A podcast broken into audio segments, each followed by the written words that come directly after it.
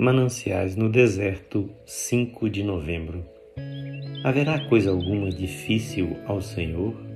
Gênesis 18, 14. Hoje há um desafio de Deus a você e a mim. Ele quer que pensemos no mais profundo, mais digno, mais alto desejo e aspiração que temos. Alguma coisa que desejamos muito para nós mesmos ou para alguém que amamos e que, como não vemos realizar-se e já faz tanto tempo, contamos como uma aspiração perdida, algo que poderia ter se concretizado, mas que agora não pode mais, e então perdemos a esperança de vê-lo concretizado nesta vida.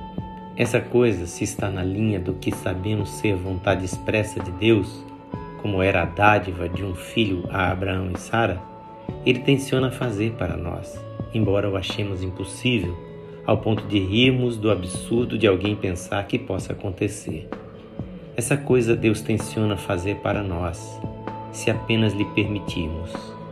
Haverá coisa alguma difícil demais para o Senhor?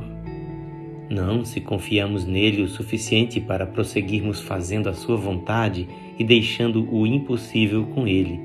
Mesmo Abraão e Sara poderiam ter impedido o plano de Deus se continuassem a descrer. A única coisa difícil para o Senhor é a incredulidade deliberada e contínua quanto ao seu amor e poder, bem como a nossa rejeição cabal de seus planos para nós. Nada é difícil demais para o Senhor fazer aos que confiam nele. Que o Senhor Jesus abençoe ricamente a sua vida e a sua família.